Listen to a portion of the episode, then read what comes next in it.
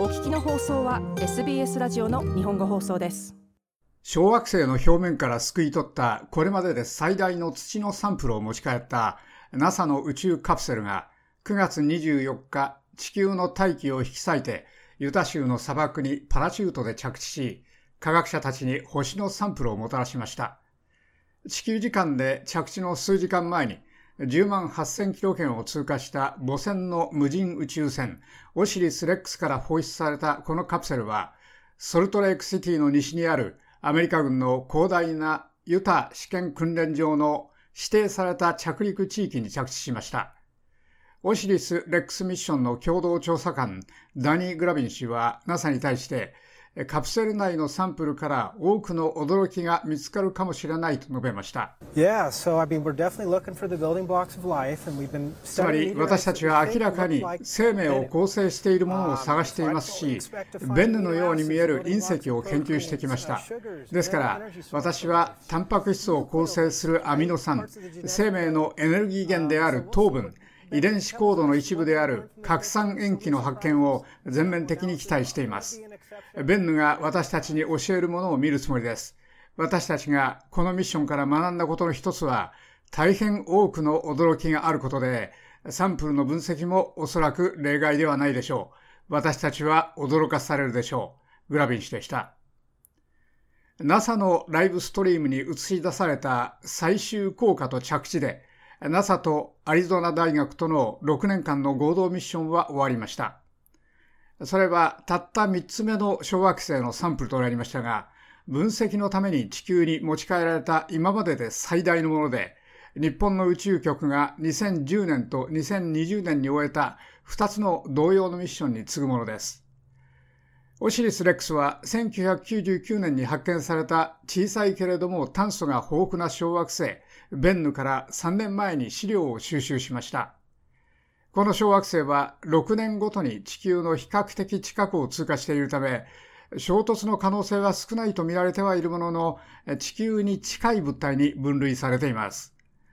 NASA のビル・ネルソン長官は、オシリス・レックスチームの成功を祝福し、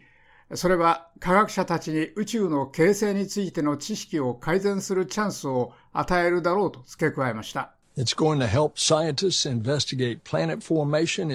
それは科学者たちが惑星の形成を調査するのに役立つでしょう。それは地球と衝突する恐れのある小惑星の理解を改善するでしょうし、我が太陽系の起源とその形成についての私たちの理解を深めるでしょう。ネルソン長官でした。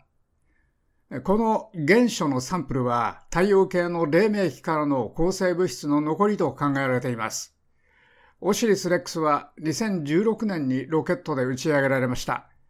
そして2年後にベンヌに到達し、2020年にその丸い小さな宇宙の岩から長い棒状の吸引機で塵と小石を取りました。オシリス・レックス宇宙船は帰還する時までに62億キロメートルを飛行しました。NASA のゴダード科学センターのマッケンディ・リストラップ所長がこのミッションの成功のためのシステムエンジニアリングの重要性を説明しています。システムエンジニアリングが決定的に重要です。それはゴダードが本当に提案したことの一つです。システムエンジニアリングは科学的なアイデアから発射、ここ地球への着陸の手配まで、そのミッションについての全てを考慮するということです。その個々の機器の全てが確実に一緒に働くようにし、その宇宙船が確実に機器と接続して、ベンヌへ着いたらその仕事を実行できるようにします。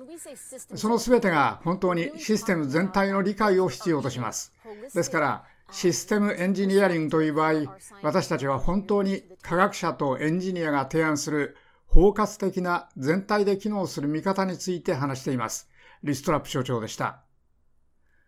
サンプルの入ったカプセルを放出してから20分後、オシリス・レックスは、オシリス・エイペックスと名前を変えて別の小惑星を目標にした次のミッションを始めました。その出会いは2029年までありません。NASA の惑星科学部門のディレクター、ローリー・グレイズ氏が説明します。Now that the spacecraft has released the capsule successfully, 宇宙船がカプセルの放出に成功したのでその放出のおよそ20分後にその宇宙船はオシリス・エイペックスという新たなミッションに再利用されています。エイペックスはアポフィス・エクスプローラの略で小惑星アポフィスを探査する新たなミッションに向かっています。それは2029年に地球の近くをフライバイするでしょう。グレイズ氏でしたグレイズ氏は NASA のライブストリームプログラムで NASA の今後のミッションのいくつかについてさらに詳しく説明しました。2日後の9月26日は小さなミッションの1周年です。これは去年聞いたことがあるかもしれませんが、二重小惑星方向転換テストと呼ばれるもので、人類の小惑星の進路を変える能力を初めて証明するのです。すごいでしょ？それから10月5日にやってくるのが再起というミッションの開始で、再起と呼ばれる特別の小惑星を訪れます。